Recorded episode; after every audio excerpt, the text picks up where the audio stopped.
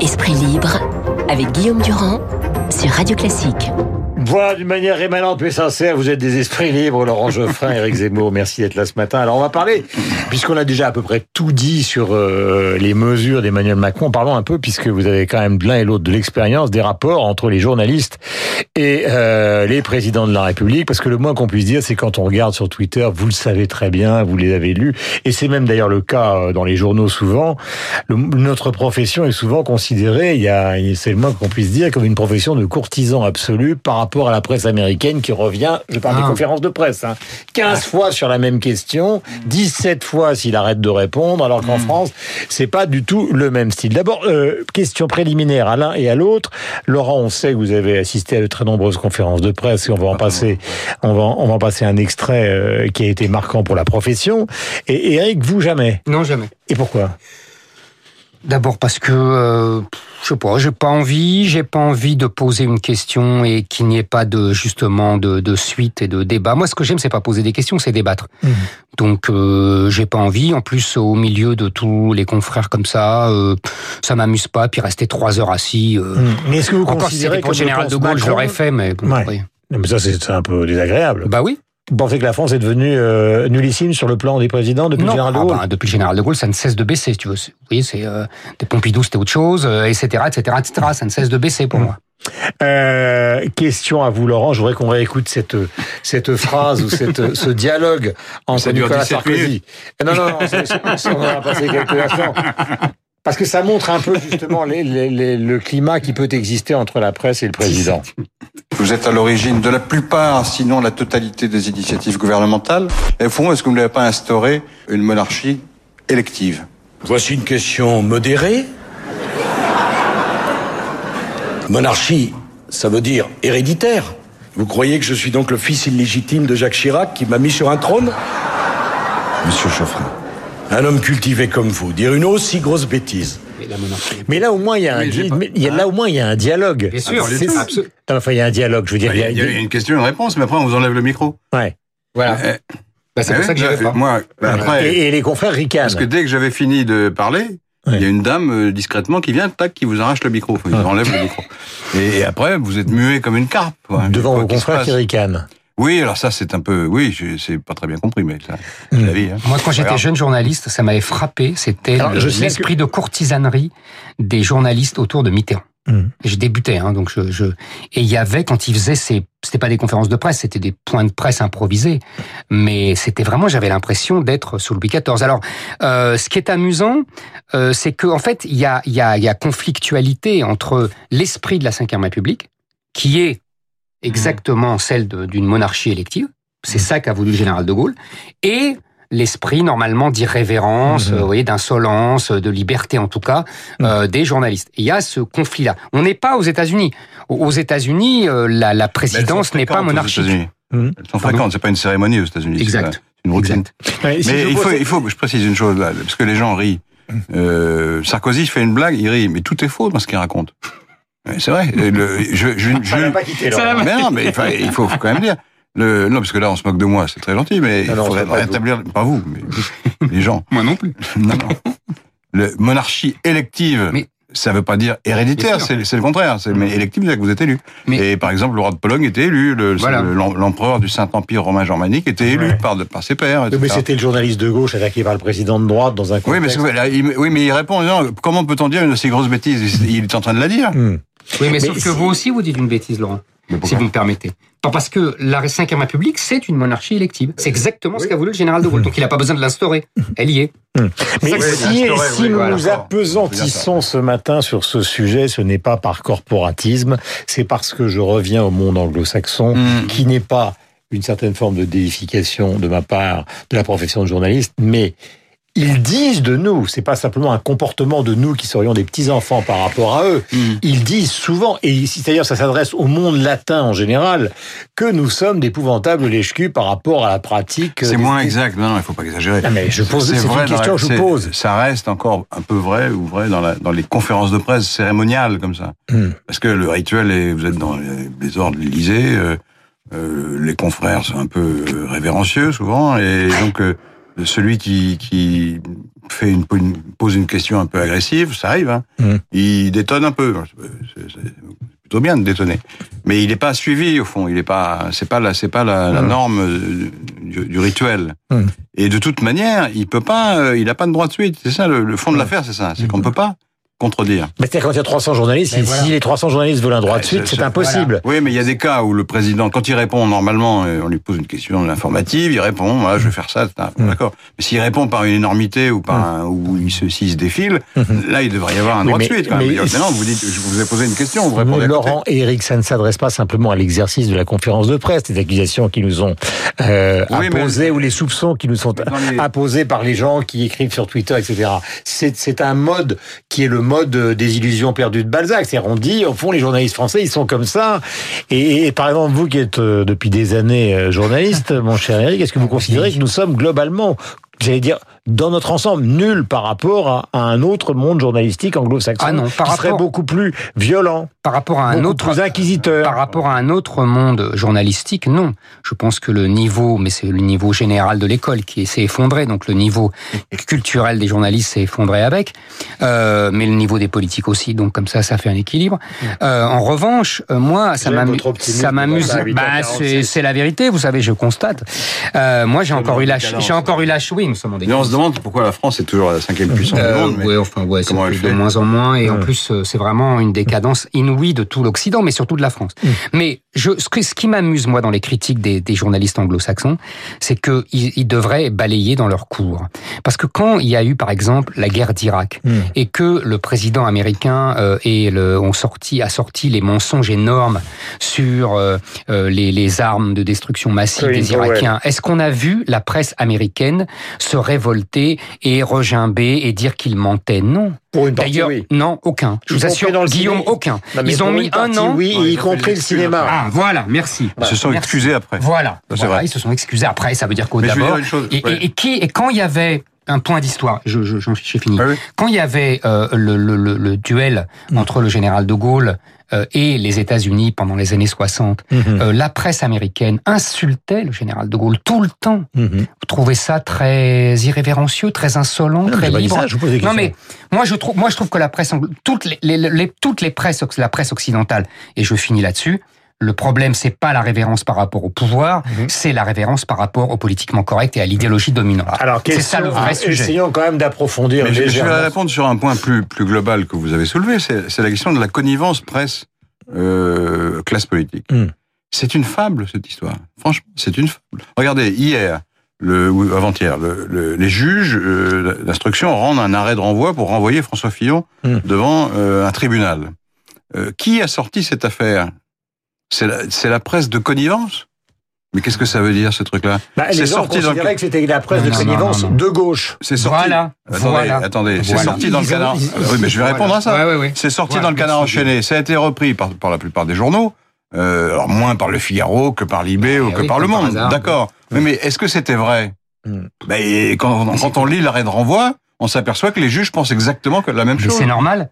Eh Il y a une communion Mais non, idéologique entre les juges vrai. et les journalistes. C'est parce que Non. Fillon, non, mais Fillon, c'est vrai. Fillon a été obligé. Oui, ben alors, Mais c'est vrai, sauf que les juges n'avaient rien à voir là-dedans. Les juges n'avaient rien à si, mettre là-dedans. Non, on va pas refaire la discussion sur. Fillon, non. Hum. non. C'est un scandale, c'est une rupture de la, de la séparation de, des pouvoirs. C'est- Mais c'est pour ça ça, c'est un autre Ah discussion. bah oui, la- c'est je parle de la connivence supposée entre les journalistes et les hommes politiques. Il y en a pas du tout. En l'occurrence, non, c'est ce que je dis. Il n'y a pas de connivence spéciale entre journalistes et tous les politiques. Il y a une connivence idéologique. Ils ont protégé ont- Macron. mais quand ils ont attaqué. Fi- Attends, Laurent. Quand ils ont flingué Cahuzac, il n'y avait pas de connivence. Si, si, mais Mais il y a- lesquels mais il n'y a pas de connivence, au contraire. Il y a un un- combat idéologique. de gauche. Oui, mais Plenel déteste la social-démocratie et a tué pas Cahuzac. ça qu'il a tué Mais bien sûr que si, Mais mais bien sûr que si. Alors, Je voudrais parce qu'ils avaient un document qui quelques notions de fond. En tout cas, vous allez essayer, non pas d'y répondre, parce que vous allez très bien y arriver, mais je vais euh, mettre le pied, mais voilà, rituellement, mais avec beaucoup de sincérité. Vous êtes prêts, les garçons. Euh, si on prend par exemple le catholicisme, puisque nous sommes majoritairement dans un pays catholique, contrairement au protestantisme, est-ce que finalement la presse n'est pas dans ce registre-là? C'est-à-dire que les catholiques ont un problème quand même assez complexe avec la vérité, ce qui n'est pas le cas des protestants. Pourquoi? Ah bon? Ah bon, pourquoi? Vous avez l'impression que Ah le bah, catholicisme et la vérité, c'est bah- c'est un... Bah oui. Bah, pas plus que les catholiques, pas plus Ouais, que les protestants, la- pas plus que les juifs, pas plus la que les société quand même Qu'est-ce que c'est que ça C'est bizarre comme, euh, comme ah, non mais. Non, mais mais même c'est bizarre comme a priori. Ah Non, non, dans la question, il y a la réponse, Guillaume. Non, pas pas du pour un qu'il y a le dogmatisme catholique qui a moins chez les protestants. Encore que ça dépend des périodes. Merci. Mais, mais- Chez Calvin, mais ça rigolait pas. hein. Le, le rapport direct au texte vient des protestants. Avant, Oui, ah, ça oui, ça c'est vrai. Prêche. Ça c'est vrai. Alors, on Voilà. peut dire que la Mais- conférence du président est un prêche. Mais ça veut pas dire que les fidèles sont sommés de Ah non. d'être. euh, Moi, je ne dirais pas ça. Si vous voulez continuer Oui, la, cette la- question qui était inintéressante si vous vous voulez, passionne. si vous, non, elle n'était pas inintéressante, elle était orientée. Mmh. Si vous voulez continuer à, à filer la métaphore, euh, dans ce cas-là, je dirais moi plutôt que les journalistes sont des prêtres. Parce que les- c'est les journalistes qui, qui ne cessent de prêcher la bonne parole à, à des ouailles non, mais euh, là, populaires. là, il- Et que Non, mais là, il redérape complètement. Non, je redérape Il pas du reprend- tout. Et le et le monarque n'est pas n'est pas. Il y a quelques euh, obsessions, c'est la- pas des Vous l'aviez remarqué dans les fêtes des Il y a voisins des que vous organisez l'un et l'autre. son discours, Ouais. curieusement. Euh, autre La, question. la, la, la- la pédagogie, c'est la répétition. Euh, et autre chose qui est importante, parce que ça, c'est c'est un- c'est quelque chose qui vous rejoint, euh, c'est la passion de Napoléon. Et le moins qu'on puisse dire, c'est que Lui, il est pour, moi je suis contre. Oui, Voilà, j'ai compris, mais c'est une passion. Oui, d'accord. Euh, euh, là aussi, la domination de la presse, Napoléon écrivait lui-même les articles euh, qu'on- qu'on- qui, qui, qui permettaient justement d'asseoir son pouvoir. Donc, est-ce Oui. qu'on n'est pas là aussi dans une de ces particularités françaises qui explique la situation d'aujourd'hui? Zemmour. Oui, ah, bon, très bien. Alors oui, oui, je suis d'accord. Deux explications simples.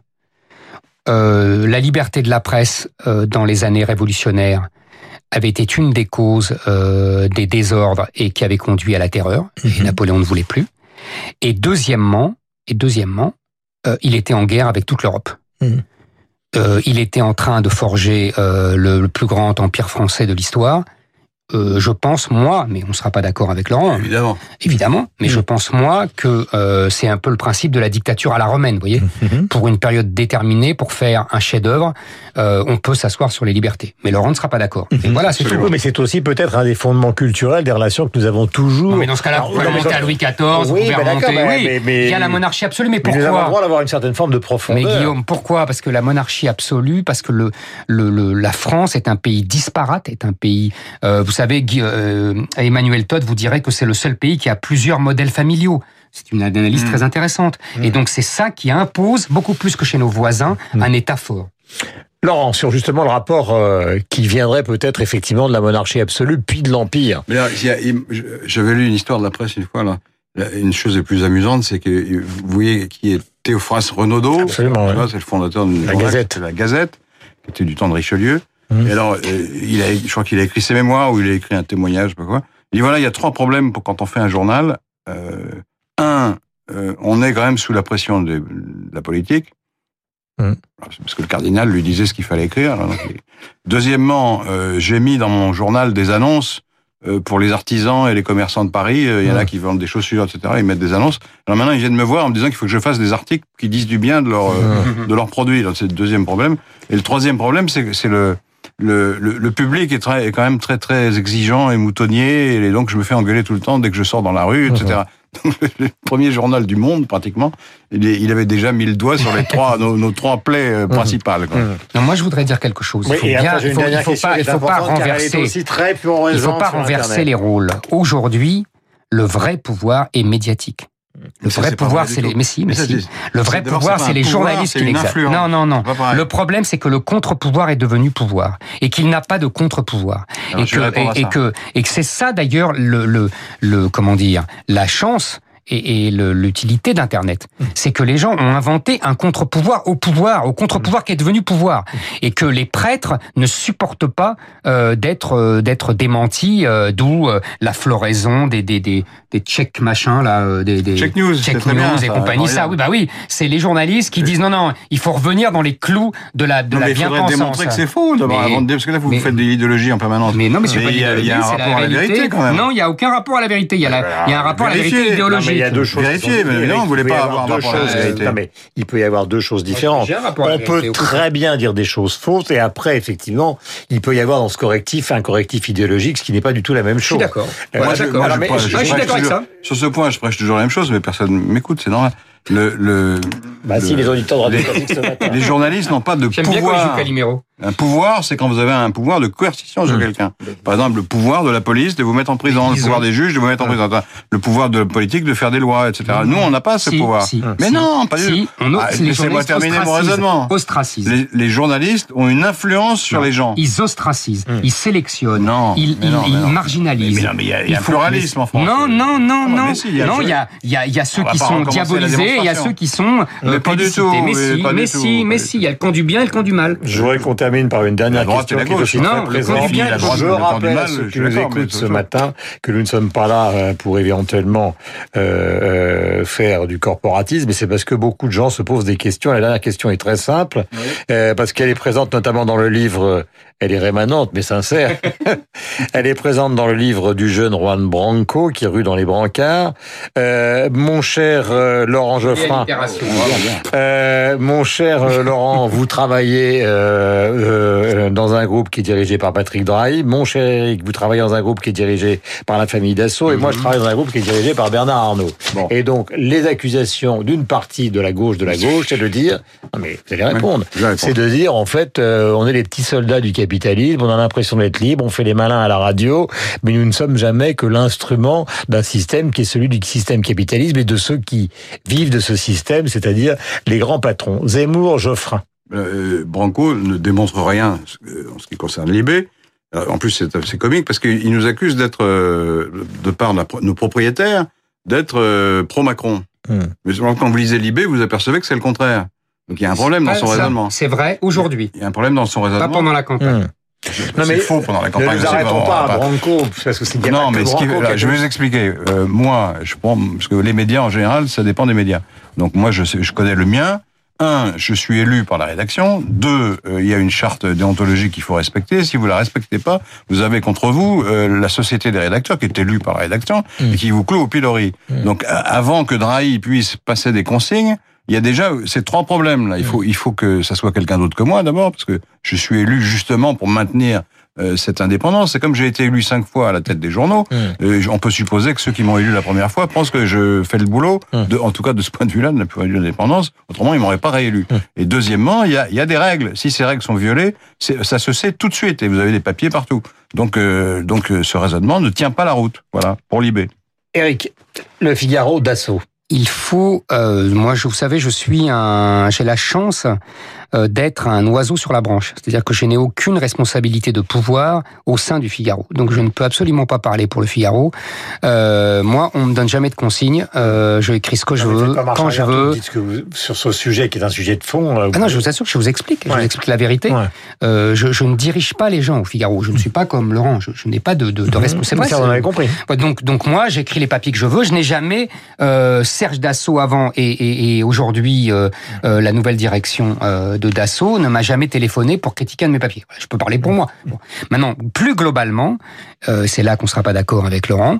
Je pense, et il faut, moi, je suis un adepte des, des livres. Euh, de Jean, Jean euh, que de Michéa, de Jean Jean Jean Jean-Claude Michéa, Jean-Claude c'est ça, hein, je cherchais le prénom. Jean-Claude Michéa, c'est-à-dire qu'il y a, il faut voir en, en, en termes de métapolitique. Il y a un accord global entre l'idéologie dominante euh, parmi les journalistes et euh, l'idée- l'idéologie dominante du grand capital, c'est-à-dire euh, le euh, le mondialisme, l'Europe, euh, euh, le libéralisme, un libéralisme même tempéré euh, par le social, dirait Geoffrin. Euh, il y a, euh, si vous voulez, on voit bien vu par exemple. Je vous explique. pas de prêcher exactement le contraire. Ah, c'est ce que je dis. C'est ce que je dis. Moi, j'écris ce que je veux dans le journal. Je, je, je l'ai dit en préambule. Oui, mais la, la Je l'ai dit en préambule. de- Je dis qu'il y a- propos de Zemmour Non. est, est dans son existence. Mais pas du. Mais oui. Mais parce que mais moi je Oui, bah suis alors, un, donc le- donc un le propos ne tient pas debout. Je ne dis pas. Je ne dis pas. Je ne dis pas que c'est absolument verrouillé et totalitaire. Je dis qu'il y a il y a une Union symbiose soviétique, là, oui. en partie. Il y a parfois des. des... Mais vous devriez avoir Non. vécu en Union soviétique, vous auriez vu c'est. J'ai lu beaucoup de livres, vous savez, sur l'Union soviétique. C'est pas pareil, hein. c'est pas C'est exactement vrai, c'est pas pareil. Vous avez. Euh, je voudrais terminer, parce que là, je n'ai pas le temps euh, euh, me concernant, mais c'est vrai que la structure de la presse en France, si on reprend l'histoire, elle ressent euh, récemment Berlusconi, André Rousselet, euh, Bouygues, Bernard Arnault, etc. Euh, c'est une structure qui fonctionne évidemment sur l'intervention du capital plus que sur des, un capitalisme de presse à, pro- à, à proprement parler. Ça a été longtemps le cas aux États-Unis, par exemple, le Washington Post, et maintenant c'est tombé dans les bras de Jeff Bezos.